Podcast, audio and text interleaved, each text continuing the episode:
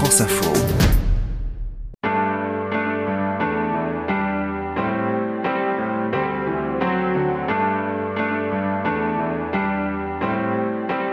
Je suis Bertrand Dical, voici Derrière nos voix, un podcast France Info. Nous sommes allés chez Dominica, qui a pris sa guitare pour nous expliquer comment lui viennent les chansons. Nous l'avons fait remarquer que depuis plus de 30 ans qu'il enregistre, on a l'impression qu'il change de méthode de travail à chaque album.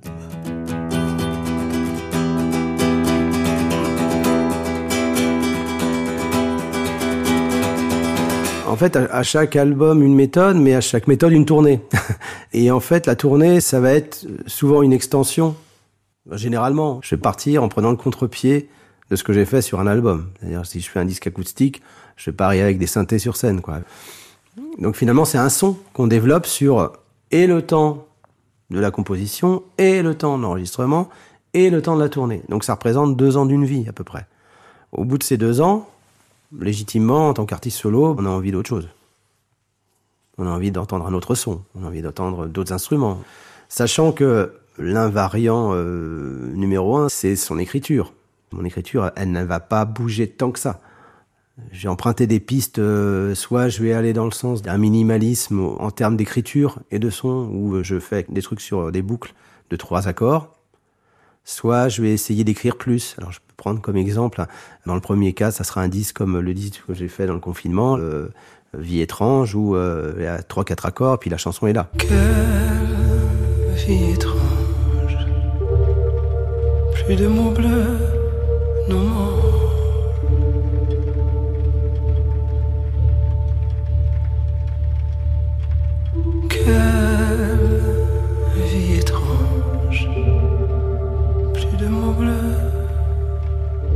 J'ai un nouvel instrument, c'est pas un truc qui va me rassurer, c'est un truc qui va m'exciter si l'instrument est bien. Mais l'instrument, ça peut être une boîte à rythme. hein. Il y a quelques années, euh, j'ai fait l'acquisition d'une boîte à rythme sur Internet. J'avais repéré le son, je trouvais ça marrant. Alors j'ai- mis longtemps avant de comprendre comment ça fonctionnait un petit peu, parce que le mode d'emploi était en allemand. J'ai regardé des tutos, les mecs manipulaient des boutons minuscules à toute berzingue, je comprenais absolument rien, je repassais le truc en... Et quand j'ai compris comment ça fonctionnait à 10% de ses capacités, euh, j'arrêtais pas d'écrire, j'arrêtais pas de composer. Là, c'était du rythme, c'était du rythme. Il n'y avait pas d'harmonie, il y avait juste un pattern, je trouvais un pattern de boîte à rythme et euh, tout m'inspirait. Je savais qu'à partir du moment où j'allumais le- l'enregistreur et que je branchais le clavier, que j'allais avoir un morceau euh, au bout de quelques heures. Parce que il y avait une jubilation. Voilà, ce serait le mot, la jubilation.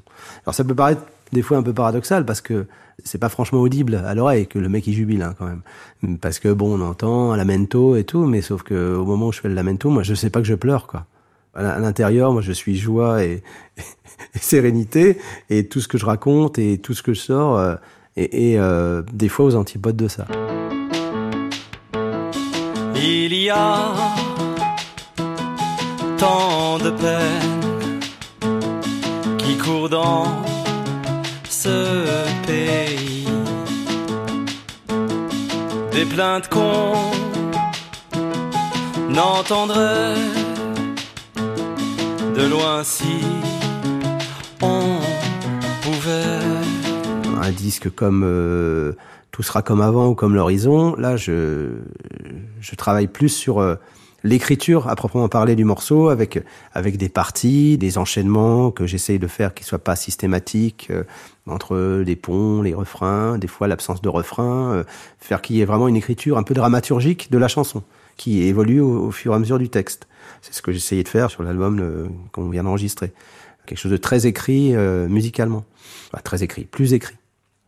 Euh, mais autrement, il y a une forme d'invariant dans l'inspiration et dans les thèmes et dans euh, ce que ça dégage, euh, de ce que le timbre de voix véhicule aussi, euh, qui est quand même pas rien.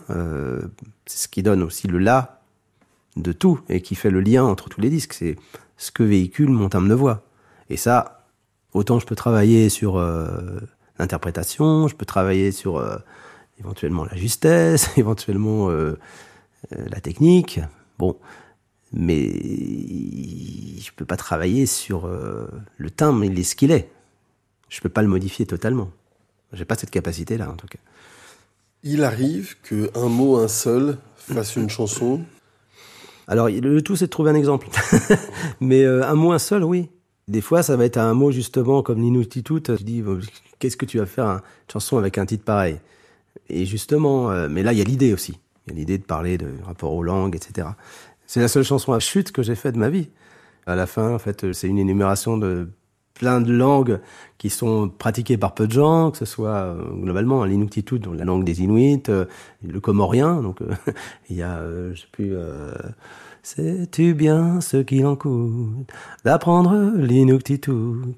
Es-tu sûr d'avoir envie de chanter le maori et quant au macédonien, c'est spécial, je te préviens. Bon.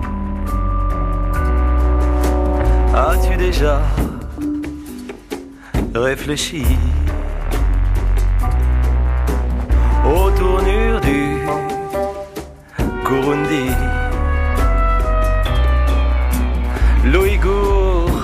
Te plaît beaucoup. Mais que dis-tu du Zoulou Et à la fin, en fait, le personnage énumère, euh, discute toute une série de langues comme ça, et il nous dit à la fin, euh, euh, mais bon, euh, t'emmerdes pas, prends l'anglais, quoi.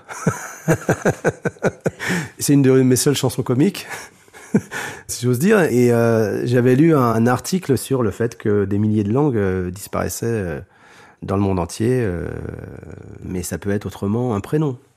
Je lis un livre qui s'appelle Mon Antonia de Willa Cater. J'ai écrit un morceau qui s'appelle Antonia parce que j'adore le prénom, j'adore le roman. Et je me dis, je vais avoir du plaisir à chanter ce prénom. Tout bêtement. Le temps se traîne, mon Antonia. Mais ne traîne pas encore assez. Antonia.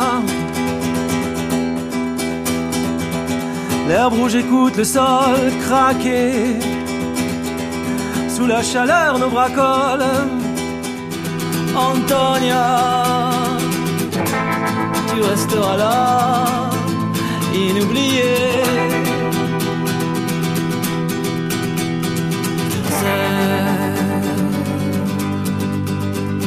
décidé.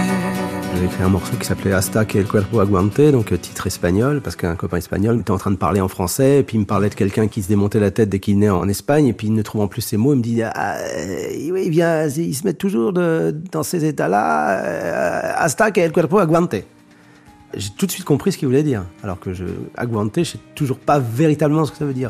Mais j'ai compris le sens général de l'expression. Et j'ai trouvé que ça sonnait du feu de Dieu, quoi. Et tout de suite, bah boum, la chanson est sortie dans la foulée. Il boira comme on part à la guerre, sans être sûr qu'on en reviendra. Il retrouvera partout un frère, à Shanghai, Séville ou Luanda. Il ira, ira, ira, ira hasta que el cuerpo aguante. Il ira, ira, ira, ira, hasta que el cuerpo aguante. À quel moment ça finit? Une chanson? Bah quand on l'enregistre en fait. C'est-à-dire que euh, jusqu'à ce qu'on l'enregistre, euh, il y a euh, il y a du jeu, il y a possibilité de de bouger quelques mots, de se dire tiens, moi ça sonne moyen ça, et puis si un truc ne fonctionne pas en studio, je vais pas m'accrocher mordicus à une partie de chanson. Si on dit tiens, bah là il y a un pont en trop finalement, il sert à rien le pont là, donc bah ça va virer peut-être une strophe. Bah si c'est pour la chanson c'est mieux, je vire la strophe. Si on comprend le sens général, ça me pose aucun problème. Dans ces cas-là, pour moi, l'écriture, elle est euh, en quelque sorte de la matière première à produire la musique en studio puis après sur scène. Je suis pas brassincien par rapport à ça. C'est pas euh, l'orfèvrerie qui fait que tac tac tac tac tac. Allez, maintenant c'est prêt, on enregistre. C'est pour ça que je déteste l'idée de faire des maquettes, c'est-à-dire des chansons euh, enregistrées dans une forme de présentation à une maison de disques pour qu'ils acceptent de vous envoyer en studio. Pour moi, le studio va être un, endroit où on crée un maximum de choses.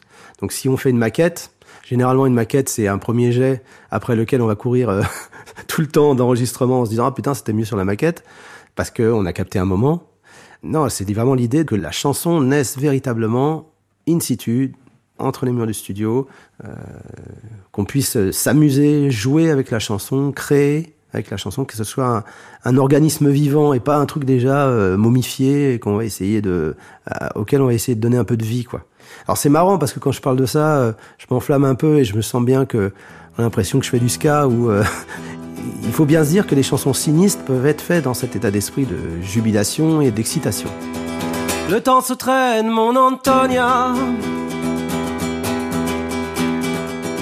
Mais ne traîne pas encore assez.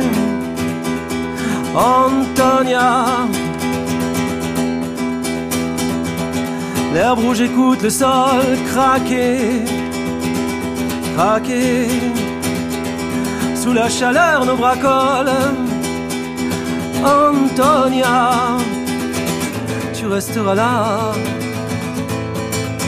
inoublié.